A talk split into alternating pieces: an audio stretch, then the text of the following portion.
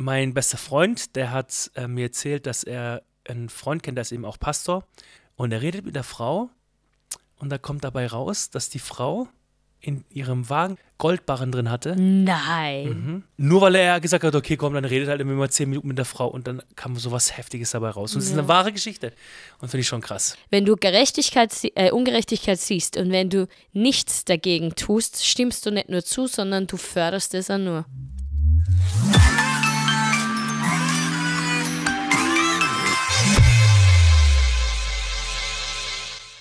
Grüß Gott, nur Herr Reinbold ziert. Ich bin Joachim Reinbold und das ist meine bezaubernde Ehefrau Madeleine Reinbold. Nur Herr Reinbold ziert zu unserem Podcast. Schön, dass du heute dabei bist. Willkommen. Unsere Folge heute heißt, Augen auf und durch. hat man wahrscheinlich eh schon gelesen, was da steht, aber jetzt, jetzt hört man es auch, wie die Folge heißt. Augen auf und durch. So heißt Yes. unsere Folge heute. Dazu kann ich ehrlich gesagt eine kleine Geschichte erzählen. Jetzt kommt's. Nichts von mir, Na, sagst du Okay. also nichts von dir. ausnahmsweise. Aber warte, haben wir uns das schon gekannt? Überleg kurz. Ich glaube ich glaub schon. Oder? Ich weiß nicht, von was du reden willst. Ach so, ja, stimmt.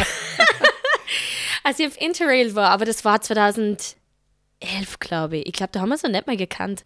Na, dann ist für dich auch eine neue Geschichte. Na, jetzt bin ich mal gespannt. Also, vor langer, langer Zeit, vor gar nicht allzu langer Zeit, war ich mit meiner besten Freundin auf Interrail. Wir sind damals durch Europa mit dem Zug, haben elf Länder in drei Wochen angeschaut. Also wir waren echt, puh, überall. Heidewitzka. Und dann waren wir einmal in Norwegen und wir zwar haben so geredet, ja, na, wenn wir dort ankommen, äh, da werden wir schon irgendwo einen Schlafplatz finden, wir werden irgendwo einen Campingplatz. Und wir haben ziemlich viel damals geplant, aber nicht alles und haben gesagt, das lassen wir offen, weil es wird sicher was geben. Also fahren wir mit dem Zug, kommen dort an, es ist schon wirklich dunkel und wir merken, Mist, wir sind einfach mitten in der Innenstadt, da gibt es keinen Campingplatz. Also so, als ob du halt mitten in Linz ankommst und meinst, da kannst du jetzt campen, gell? War dann nicht so.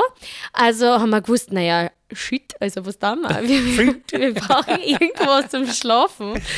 Und dann schauen wir halt so und dann sehen wir, boah, da campen Leute einfach in dem Park. Es war ein Riesenpark. In der Stadt. Ja, in der Stadt hat es einen Riesenpark gegeben, so ähnlich wie. Na, eigentlich so ähnlich gibt es bei uns nicht. Also es war wirklich ein großer Park. Und dann sehen wir halt, da sind verschiedene Zelte unter so Bäumen. Und dann sage ich so, hey, wir könnten einfach das Gleiche machen und wir gucken und gucken und haben so einen riesen Busch gesehen.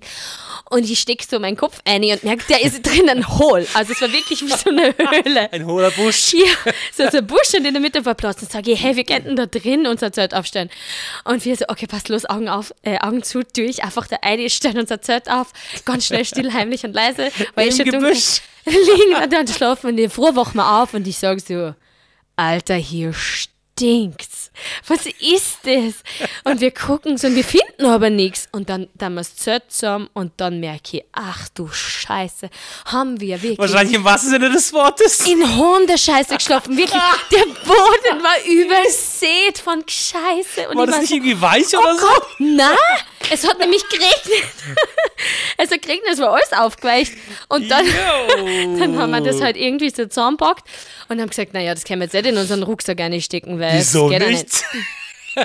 also haben wir das in so einen riesen Sackerl gestopft und haben es dann, wir haben dann immer unsere Rucksäcke in so Schließfächer am, am äh, Bahnhof lassen und haben das eingestopft.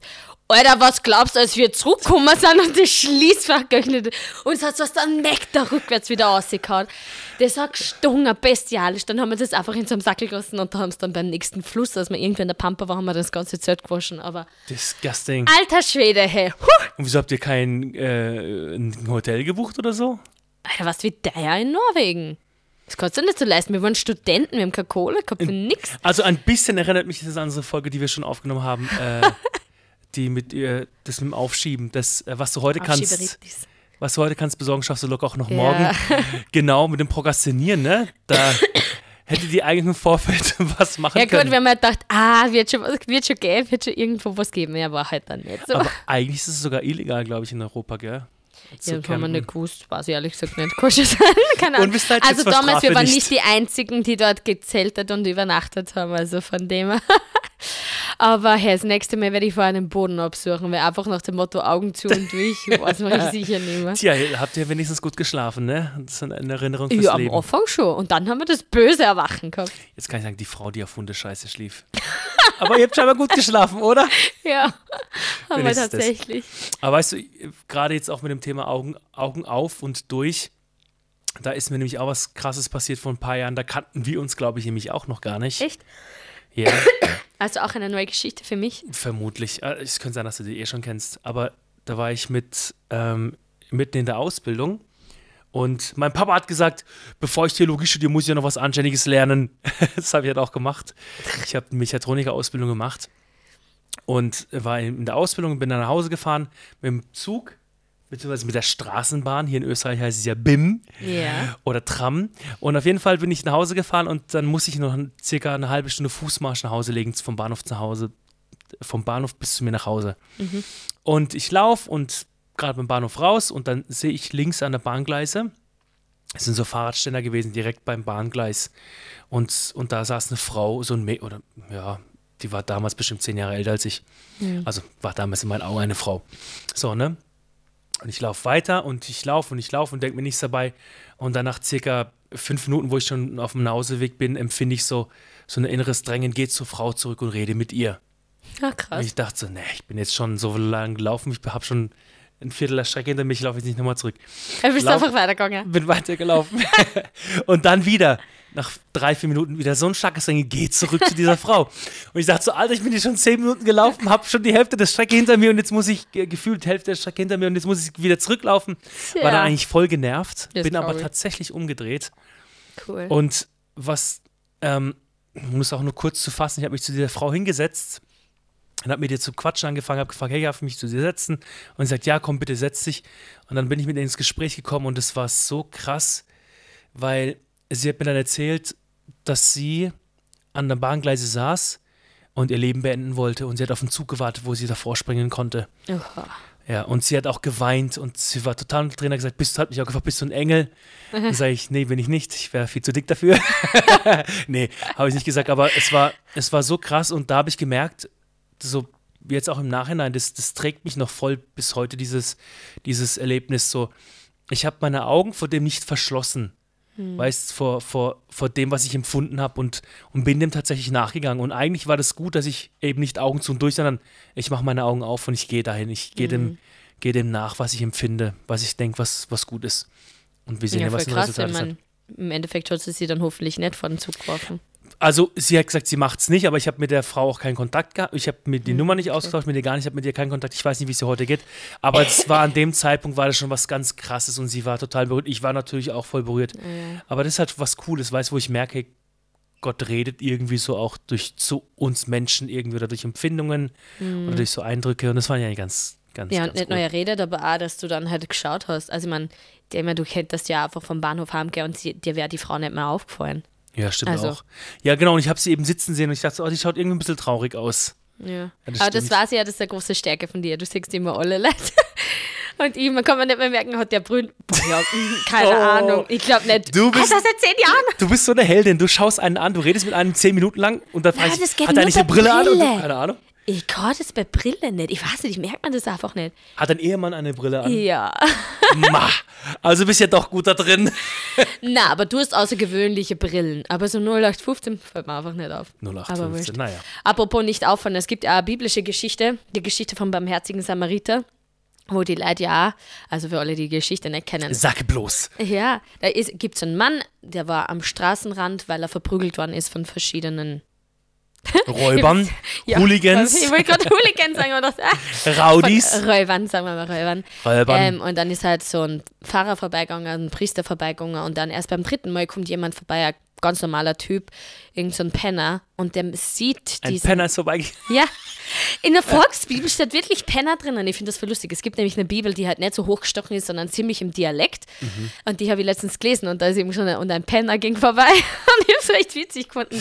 Wurscht. Auf jeden Fall dieser Penner, dieser Typ, hat diesen Mann am Straßenrand gesehen und hat ihn wahrgenommen und hat gemerkt, der ist voll verprügelt worden, der hat geblutet und hat sich dem angenommen. Und der Priester und der eine Pfarrer davor sind einfach vorbeimarschiert und haben sie gedacht, ja, mit so einem Gesindel gebe ich mich nicht ab.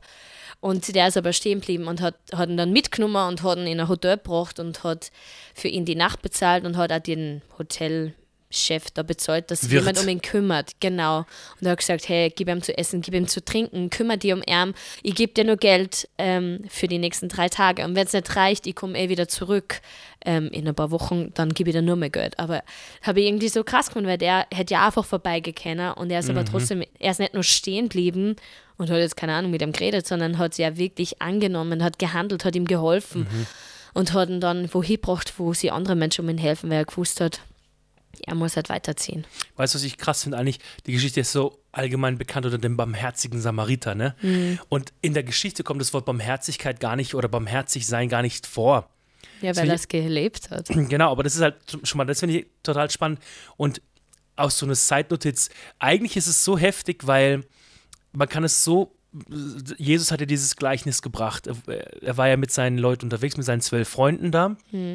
Und da gab es so andere religiöse Typen, die ihn voll ähm, in die Ecke drängen wollten und seine Lehre so in Frage stellen wollten. Und da haben sie ihm eben, eben ihn gefragt, so hey, wer ist denn mein Nächster und wen soll ich denn lieben? Und Jesus hat halt gefragt, äh, gesagt, okay, liebe Gott, liebe deinen Mitmenschen wie dich selbst oder und dich selbst. Und dann hat dieser religiöse Führer eben gesagt, ja, wer ist denn mein Nächster? Und das Spannende ist eben, nochmal zur Zeitnotiz zurückzukommen, es war ja damals so krass, dieser Samariter, das ist wie heutzutage, wenn du, ähm, der da verprügelt wurde, ähm, das ist der beispielsweise ein Jude und der liegt auf dem Boden und da läuft ein Pfarrer vorbei, da läuft ein anderer vorbei, ein Kaufmann und dann läuft ein Moslem vorbei. Und er sieht den Juden verprügelt auf dem Boden und der Moslem beugt sich dieser Not. Und eigentlich ist es so heftig, weil Moslem und Juden, wir wissen alle die Spannungen, ne, ne? Und eigentlich ist es voll krass und so war das. Einer, der eigentlich gar nicht, der gar nicht, äh, die sich gar nicht ausstehen können miteinander oder untereinander, hilft. Und ich finde es eigentlich voll krass, der hat das Problem gesehen und hat nicht Augen zu und durch, sondern er hat Augen aufgemacht und hat das Ja, Problem gesehen und ist hin.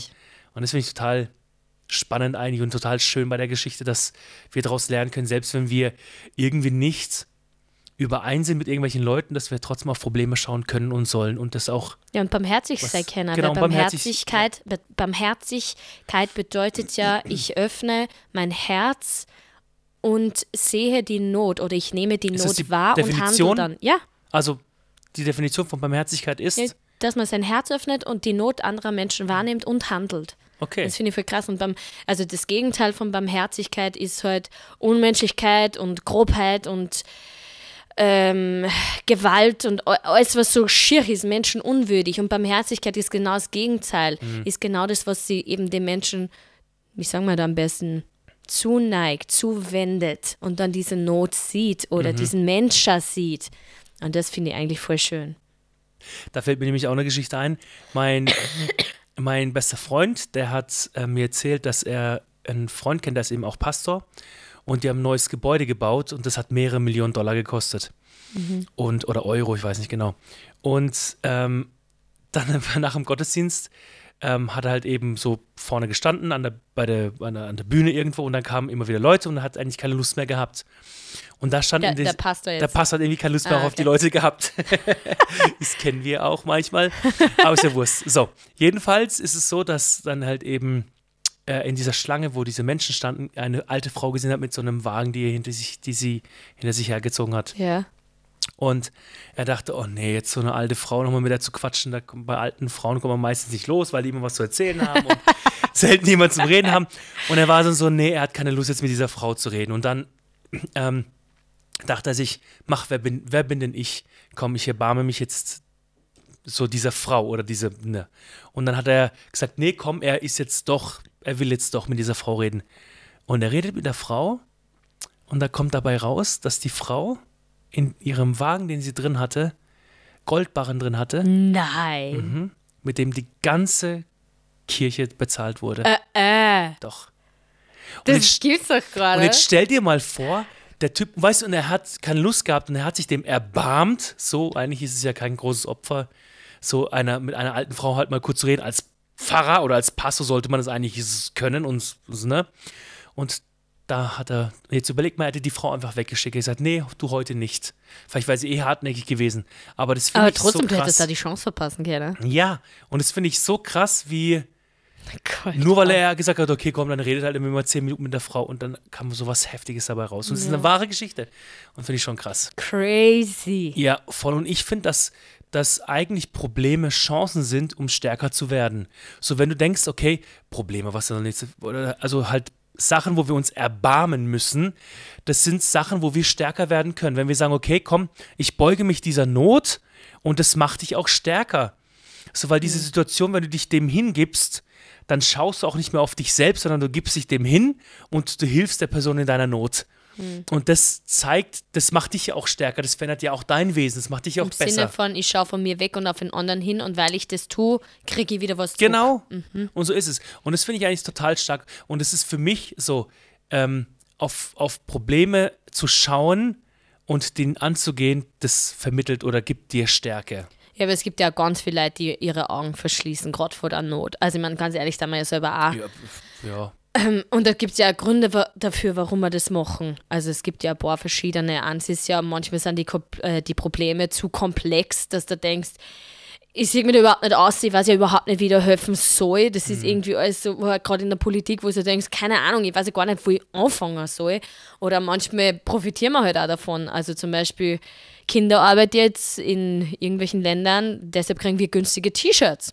Das ist halt die Frage, was wie Ja. 20 oder 25, 30 Euro für ein T-Shirt zahlen oder kaufe ich mir bei H&M eins für 5 Euro. Ich meine, wir profitieren ja von dieser Ungerechtigkeit oder davon. Also Ich glaube, das ein Ding noch auch noch ist so die, so die Angst, so eine Stellung zu beziehen. Mhm. Weißt du, so zum Beispiel, soll ich jetzt dazu Stellung zu beziehen oder werde ich da vielleicht gekündigt, wenn du Mhm. jetzt zum Beispiel in deiner Arbeit erlebst, dass der Chef ähm, so übergriffig wird gegenüber Ja. einer Mitarbeiterin oder gegen einen Mitarbeiter und dann ähm, sagst du jetzt was oder nicht oder hast du die Angst? Weiß nicht, ich glaube halt, dass es eben auch so ein, so ein Ding ist. ich glaube, das ist ja gerade beim Iran so mit den Frauen. Ob Ja, du jetzt ja. Stellung beziehst, ja oder nein, also ich meine, das macht ja, das macht schon was aus. Ich finde es ehrlich gesagt bewundernswert, dass jetzt so große Influencer, die viel Follower haben, dass sie sogar ihre Accounts spenden, weil sie sagen, sie wollen, dass diese Frauen endlich mal gehört werden und dass Ja. die, die Welt darauf aufmerksam wird. Weil im Endeffekt, du kriegst es zwar irgendwie so mit, aber die Mhm. Leute dort verlieren ihr Leben, weil sie dafür aufstehen. Und das finde ich eigentlich ziemlich krass, weil Joko und Klaas, wer die kennt, ich Ja, mag die, die Joko, der heißt auch Joachim Winterscheid, so wie ich. Und der hat halt eben, die haben halt eben ihr Account gespendet, das, das waren die beiden. Und die finde ich echt, das finde ich voll bewundernswert, Mhm. weil die machen was, die sehen die Not und die tun auch was. Eine Freundin von uns, die Abby, die ist auch so eine, die spricht echt Ungerechtigkeit an. Die hat jetzt ähm, auch mal was Krasses so erzählt, ich werde jetzt nicht ins Detail gehen, aber sie hat auch gesagt, sie hat einmal Ungerechtigkeit angesprochen und hat auf Facebook einen Post gestellt. Und da gab es Mhm. Leute, die sich komplett von ihr distanziert haben und auch sie ihr ähm, die Freundschaft auf Facebook gekündigt haben. Oh mein Gott. Hilfe, sie mir die Freundschaft auf Facebook aber gekündigt trotzdem, oder er. es ist heftig, dass nur Ja. weil sie Stellung bezieht, dass es solche Konsequenzen hat. Das kenne ich auch. Ich habe das auch schon oft genug erlebt. Ich habe auch Stellung bezogen auf Facebook zu irgendeinem Thema und dann auf einmal hatte ich zack, zack, zack von meinen, ist schon fast peinlich zu sagen, zweieinhalbtausend Freunde, die ich hatte, wurden es immer weniger und jetzt sind schon unter 2000. Und das finde ich halt schon krass, so ein bisschen, was es heißt, Stellung zu beziehen. Und ich glaube halt eben, dass da halt eben auch so die Angst davon ist oder da äh, ist so, okay, was halten denn die anderen Leute von mir? ja. Ja, aber wenn was ungerecht ist, dann muss man es ansprechen. Zum Beispiel, wenn ich in der Stadt bin und ich sehe, dass eine alte Frau verprügelt wird, dann laufe ich doch nicht auch blindlings dran vorbei und sage, ja, sollte ja verprügelt werden, die ist eh schon alt. Ja, nee. Nee, dann sagst du, ey, was ist mit euch los? Seid ihr bescheuert? Was?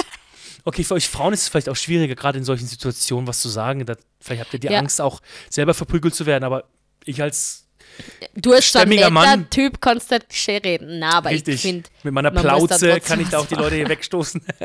Aber was was krass ist, wenn du Gerechtigkeit, äh, Ungerechtigkeit siehst und wenn du nichts Mhm. dagegen tust, stimmst du nicht nur zu, sondern du förderst es auch nur. Das ist voll arg.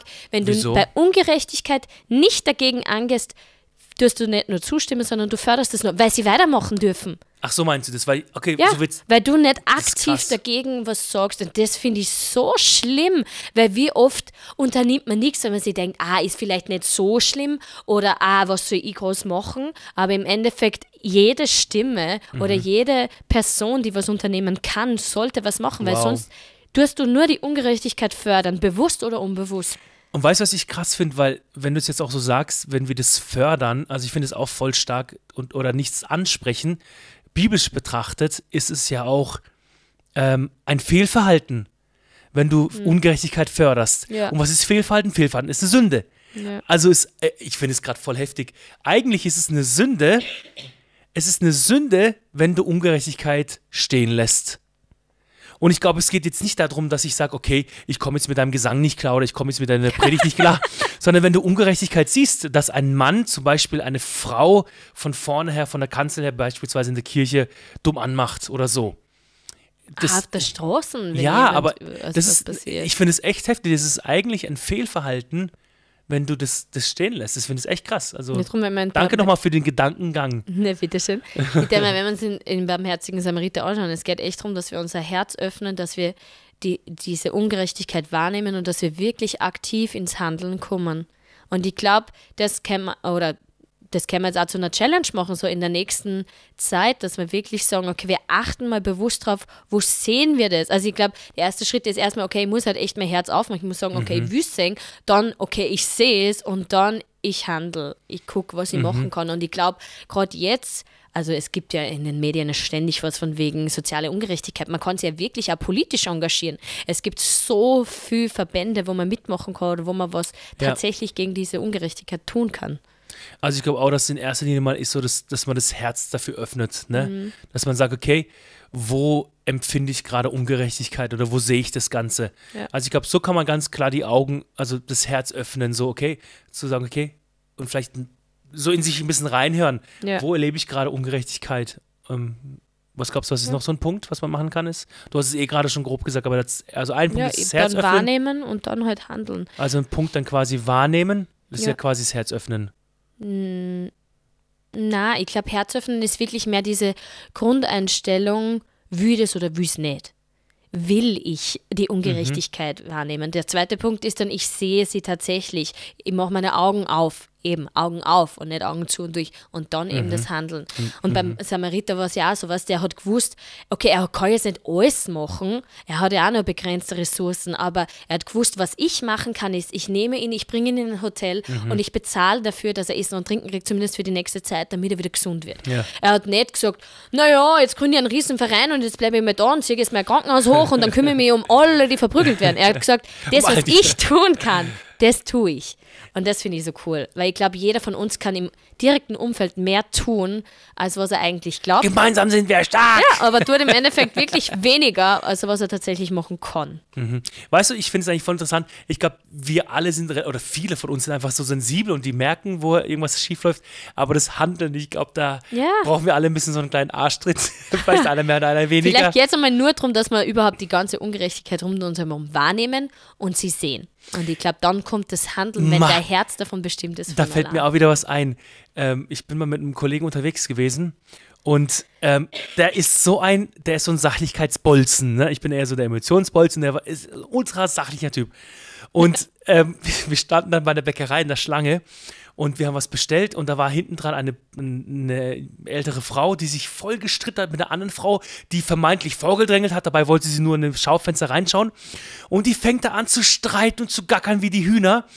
Und ich, ich dachte so, Alter, und ich drehe, ich sagte zu meinem Kollegen, Alter, das ist ja voll, voll heftig. Und er so, wieso? Die diskutieren da nur. Und es war, die war aber voll beleidigend, die ist voll krass. Sie alte Schachtel, sie können sich ja nicht vordrehen. weißt du, und ich denke so, Alter, du, du musst, nimmst du das nicht wahr, den Streit? Spürst du die Spannung nicht? Und ich finde es halt voll krass, es gibt auch Menschen, die das einfach gar nicht wahrnehmen. Und ich glaube, dass gerade so Menschen, die vielleicht gar nicht so emotional sind, ich glaube auch, dass sie, dass auch solche Leute, was glaubst oder was glaubst du, wie, wie kann man solchen Leuten irgendwie nahebringen, das Herz für Ungerechtigkeit aufzumachen? Oder haben sie Ich vielleicht glaube, einen das anderen ist Draht? ehrlich gesagt eine Einstellungssache. Ich bin jetzt auch nicht so emotional wie du, aber wenn ich bin auch nicht emotional. Ich, Ja, genau.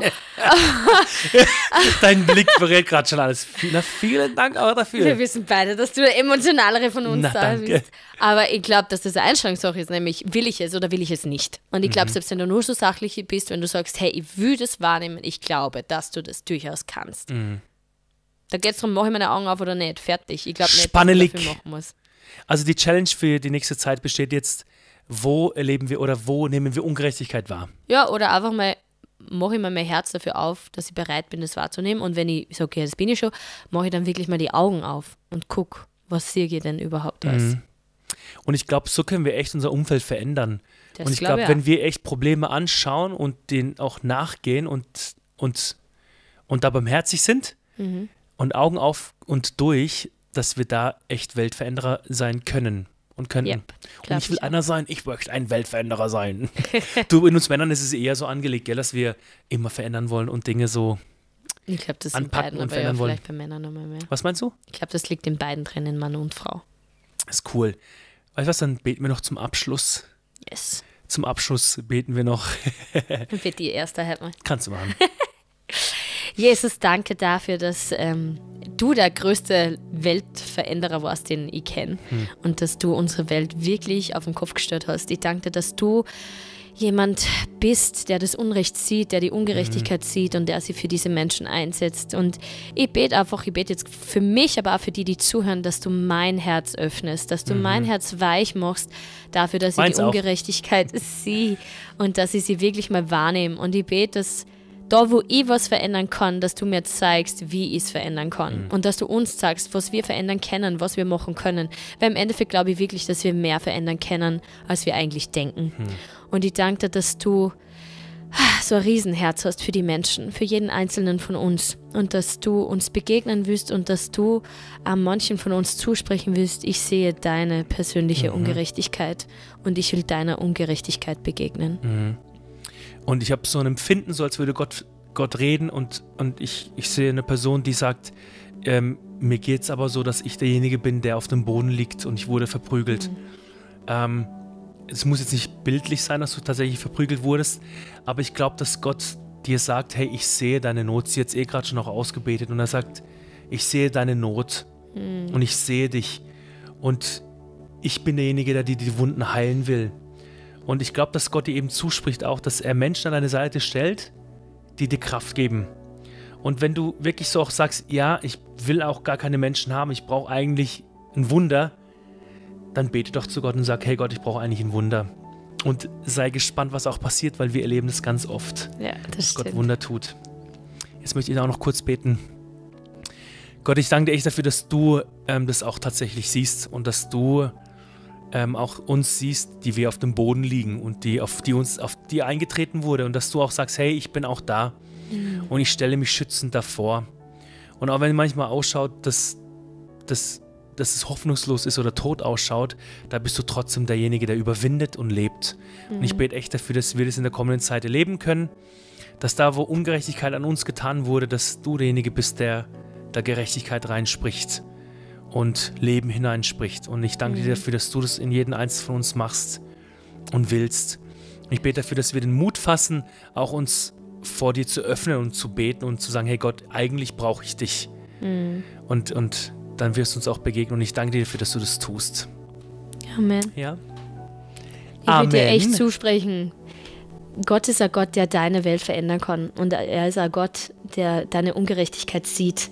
Und ich glaube dran, dass mein Gott, dass mein Gott wirklich ähm, am Kreuz gestorben ist. Ich glaube, dass Jesus am Kreuz gestorben ist, auch für deine Ungerechtigkeit und für das, was dir widerfahren ist. Und das heißt nicht, dass er das, dass er das gut heißt. Er trauert mit dir und er weint mit dir. Und ich glaube nicht, dass der barmherzige Samariter sich gedacht hat, ah, geh, so ist er sich nicht so anstellen, der Typ, der, der da komplett am Boden liegt, sondern er hat Mitleid gehabt, er hat Mitgefühl gehabt und er, ich glaube, dass er auch traurig war über die Situation und er hat ihm geholfen. Und ich glaube, dass Jesus genauso traurig ist über das, was dir widerfahren ist ähm, und dass er sagt, es tut mir leid, aber ich bin an deiner Seite und ich bringe dich zu einem Ort, wo für, wo für dich gesorgt wird und wo es dir besser geht.